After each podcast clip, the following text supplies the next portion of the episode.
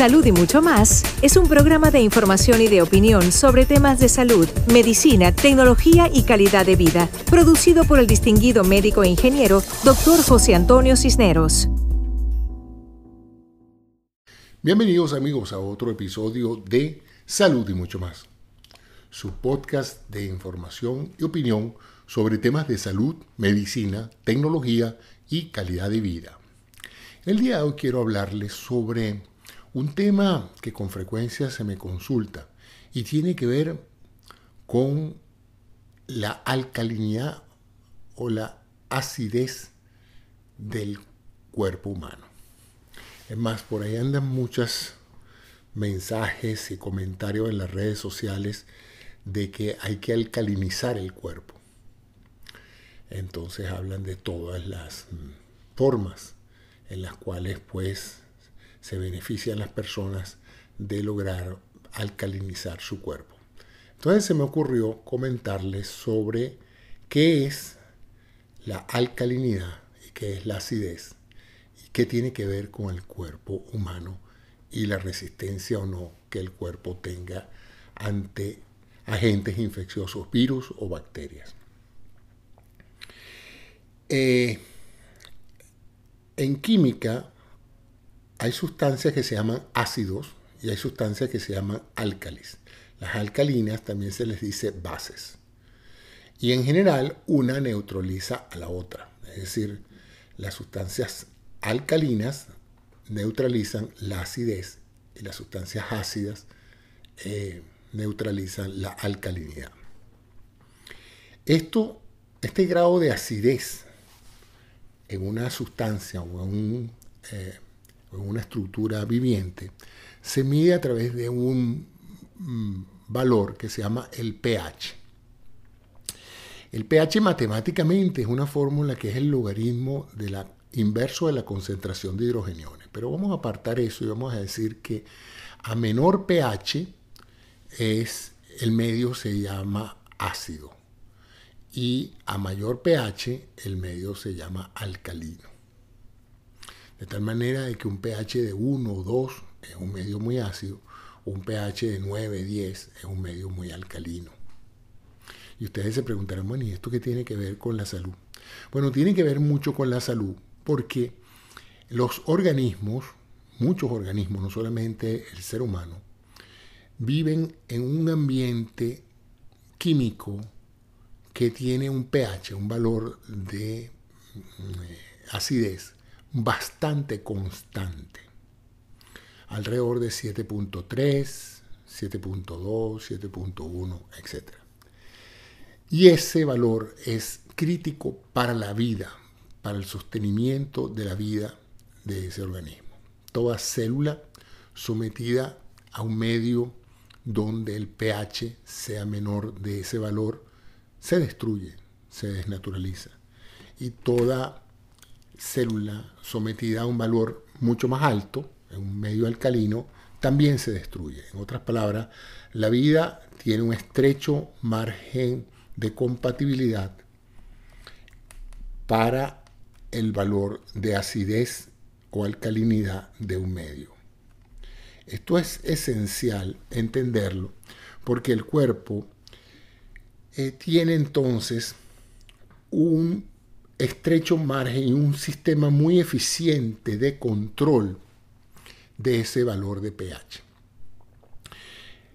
Toda nuestra sangre tiene un pH, todo nuestro líquido intracelular tiene un pH, todas nuestras estructuras eh, orgánicas están bañadas en líquido que tienen un valor de pH alrededor de 7.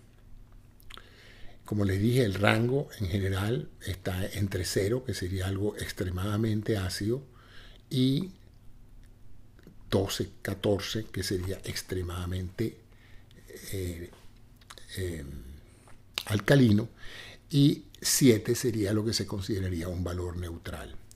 El valor del pH de la sangre está entre 7.35 a 7.45, una variación muy pequeña, escasamente de punto 10.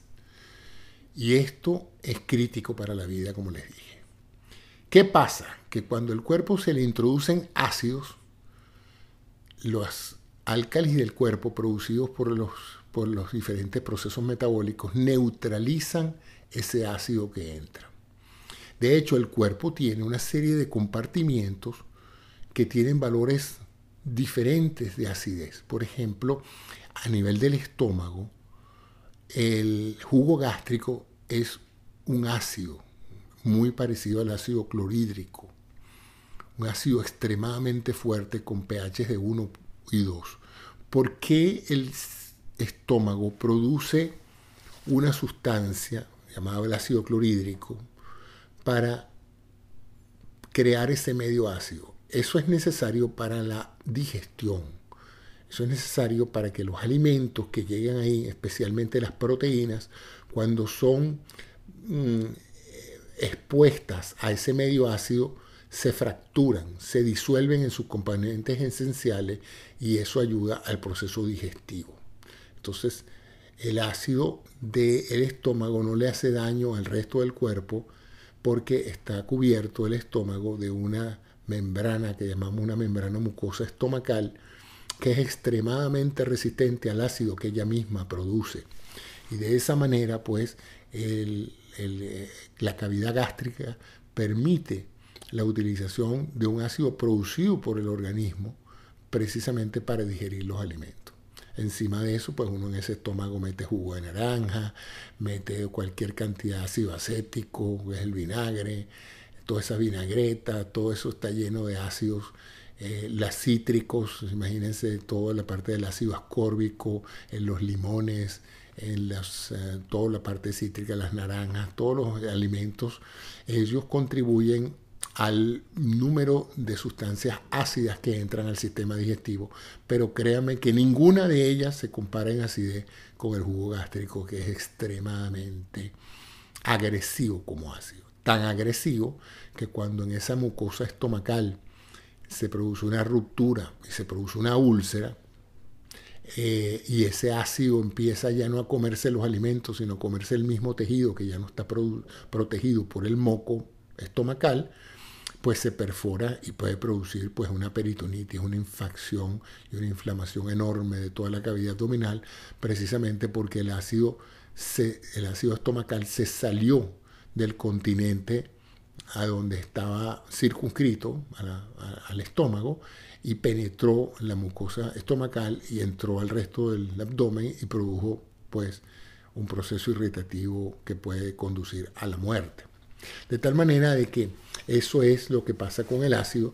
Una vez que ese líquido, eh, ese líquido gástrico pasa al resto del intestino, se mezcla pues entonces con las sales biliares, con los jugos pancreáticos y con una cantidad de sustancias realmente horribles. Son sustancias destinadas a destruir las proteínas, a desociar los, los, azúcares, a desnaturalizar y a cambiar la estructura de las grasas, de tal manera de que todo ese inmenso caldo que pasa por el sistema digestivo, una vez que llega al intestino, empieza entonces a absorberse. Y eso es lo que pasa realmente al cuerpo. Son esos principios básicos que todos ustedes ya conocen. Los lípidos, las grasas, las proteínas y los azúcares. De tal manera que todas esas cosas que uno consume, sea pollo, pescado, la fruta, guanábana, todo eso deja de ser lo que uno cree que es en el momento en que eso llega al estómago. En el estómago el ácido clorhídrico en conjunción con otras secreciones como dije vienen del hígado y del páncreas, terminan creando un caldo que no se parece para nada a lo que uno vio en la mesa servida cuando uno se estaba comiendo eso. Y de esa manera, pues estas sustancias llegan al intestino, son absorbidas, pasan a la circulación, pasan al hígado, que las utiliza para construir una gran serie de sustancias que son necesarias para la vida. Hasta ahí está todo bien, eso es lo que pasa con los ácidos. ¿Qué pasa si uno presume que uno está muy ácido y hay que poner, hay que hacer que el pH suba? Y entonces uno empieza a ingerir álcalis. Típicamente el bicarbonato de sodio, por ejemplo, es una sustancia alcalina. Y eso pues hace que cuando eso llega al estómago neutraliza al ácido gástrico y reduce su capacidad de digestión. Entonces el consumo de álcalis, o sea, de sustancias de bases alcalinas, en realidad entorpece de una u otra manera el proceso digestivo tradicional que consiste en la utilización del ácido gástrico para digerir los alimentos, porque se neutraliza uno con otro. La leche, por ejemplo, si usted agarra después de comer una comida copiosa que necesita ese ácido para ser digerida, y usted se mete un vaso de leche y, y una taza de bicarbonato, evidentemente se neutraliza el impacto del ácido y usted va a tener una muy mala digestión. Ahora es curioso porque en muchos casos la gente dice, pero ¿cómo vas a decir tú eso si a veces lo que uno que mejor puede hacer para la digestión es consumir bicarbonato? Y en realidad se están refiriendo a los efectos desagradables que la hiperacidez gástrica produce. Y es verdad, la hiperacidez gástrica si es muy alta, eroda al, al contenido estomacal y esofágico y produce una sensación de eh, molestia y dolor y eso se mejora con la introducción de eh, sustancias alcalinas como el bicarbonato, la leche, cualquier cosa que de una u otra manera neutralice el, el ácido gástrico. Ahora, todo esto es lo que acontece en el tubo digestivo, pero en la sangre es otra cosa. Y la sangre está separada del tubo digestivo por una inmensa cantidad de tejido que llamamos la mucosa intestinal o el tejido del epitelio intestinal, que es un, grupo de células en forma de una tela que filtra lo que y deja pasar lo que necesita y no deja pasar lo que no necesita. Solo acepta moléculas de cierto tamaño, las moléculas más grandes que ese tamaño de los poros no pasan. Las sustancias que se necesitan son introducidas al organismo por diferentes vías, incluso por algunos transportadores que transportan la sustancia desde el intestino hasta la sangre, y luego que pasan a la sangre, toda esa sangre es llevada al hígado para ser metabolizada y para mejorar la calidad de la sangre. Y allí cualquier excedente de ácidos o de álcalis es neutralizado y mantenido en un estricto control que permite un pH de 7.35 a 7.45. O sea que por más que ustedes quisieran alcalinizarse ustedes, lo más que podrán alcalinizar su cuerpo es llenar todo su tubo digestivo de álcalis y reducir la efectividad del proceso digestivo. Pero la sangre, si ustedes la alcalinizan, ustedes se mueren. En otras palabras, si ustedes pasan de 7.45 y empiezan a alcalinizar la sangre, van a empezar a poner en peligro su vida. Lo interesante es que eso es bastante difícil de hacer, porque el cuerpo constantemente está a través de dos procesos, uno respiratorio y uno de filtración renal, liberándose de los ácidos o liberándose de las bases, secretando uno u otro. Una de las formas de producir eh, acidez, si fuera un, que usted mete muchos alcalis en la sangre, una de las formas sería reducir la frecuencia respiratoria, porque el dióxido de carbono se transforma también en un ácido, el ácido carbónico, y eso aumenta la cantidad de ácido disponible y baja el pH de la sangre.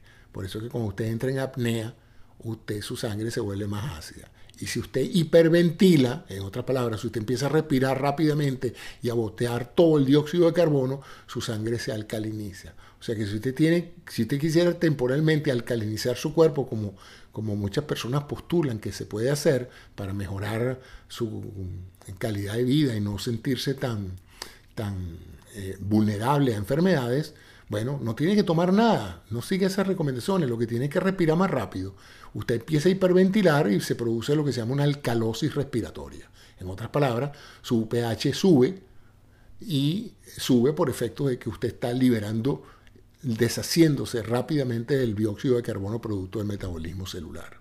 Y si usted por el contrario quiere acidificarse, pues entra en apnea. Es decir, usted agarra, baja su frecuencia respiratoria y entonces va a acidificar su sangre. Esa es la manera en que el cuerpo regula el pH en forma rápida pero temporal, porque obviamente pues si uno sigue introduciendo sustancias en el cuerpo que aumentan la acidez o la alcalinidad de la sangre, uno va a comprometer la vida misma. La otro mecanismo es a través de la secreción, a través del riñón, de estos ácidos o de estas bases. Si usted agarra, por ejemplo, y dice, yo me voy a acidificar, yo voy a empezar a tomar vitamina C, ácido ascórbico, por ejemplo, y empieza a tomar cuanto pueda jugo de naranja, ¿qué va a pasar? El cuerpo va a asimilar lo que va a necesitar de ese jugo de naranja, pero el exceso de ese ácido lo va a botar por la vía renal. Entonces, ¿cómo va a ser su orina? Ácida. Porque entonces el cuerpo se deshace de los ácidos por la vía urinaria. En una forma rápida por la vía respiratoria, pero en una forma eh, eh, eventual por la vía urinaria. Entonces su orina es ácida. ¿Qué pasa si usted se llena de álcalis, se llena de alcalino? Y si se trata de alcalinizar tomando leche y tomando bicarbonato de sodio, bueno, eventualmente su orina va a ser como alcalina. Su orina va a ser alcalina. Entonces, con esto lo que he querido decirle es que en dos platos, esa teoría de que uno, si alcaliniza el cuerpo, uno se hace más tolerante a ciertas enfermedades, es totalmente absurda. El pH de la sangre es estrictamente regulado por un proceso respiratorio y por un proceso de secreción renal de ácidos y álcalis que permiten que usted tenga siempre un pH de 735 745. Varía un poquito más o menos por los fenómenos que le dije respiratorio y urinario. Pero en cierta forma es imposible alcalinizar el cuerpo como es imposible acidificarlo si no se tiene el riesgo de la muerte. Porque un pH por debajo de 735 ácido o de 745 alcalino, está poniendo en peligro la vida de su cuerpo. Es más, es tan así que ustedes habrán oído hablar eh, de que una persona se murió por un desequilibrio hidroelectrolítico. Ese es un ejemplo clásico de un desequilibrio de ácidos y álcalis. Un desequilibrio donde los electrolitos, el sodio, el potasio, que son básicamente iones positivos, y el cloro, que es un, ion negativo, se descompensan, pierden ese balance que les estaba hablando de, eh, de, iones eléctricos y eso altera una cantidad de procesos orgánicos, altera el pH y las personas se mueren de un desequilibrio electrolítrico que no es más que una descompensación porque se altera el pH, bien sea hacia el lado ácido o hacia el lado básico, y los mecanismos respiratorios y los mecanismos renales no pueden controlar eso. Entonces, vamos a dejarnos de ese mito de, lo que vamos a alcalinizar la sangre, porque la sangre si la alcalinizamos nos, nos morimos, y si la acidificamos también nos morimos. Entonces, dejemos la sangre así, comamos bien, tomemos adecuadas cantidades de líquido para que el riñón pueda hacer su función de filtraje en forma adecuada y no estemos pues promoviendo dietas que tienden a alcalinizar el cuerpo o acidificar el cuerpo, porque eso lo deciden una serie de procesos orgánicos bien complejos, muy bien desarrollados a través de millones de años de evolución y realmente donde uno no tiene mucho que hacer allí. Así es que esa es mi recomendación, es que tomen adecuadas cantidades de líquido.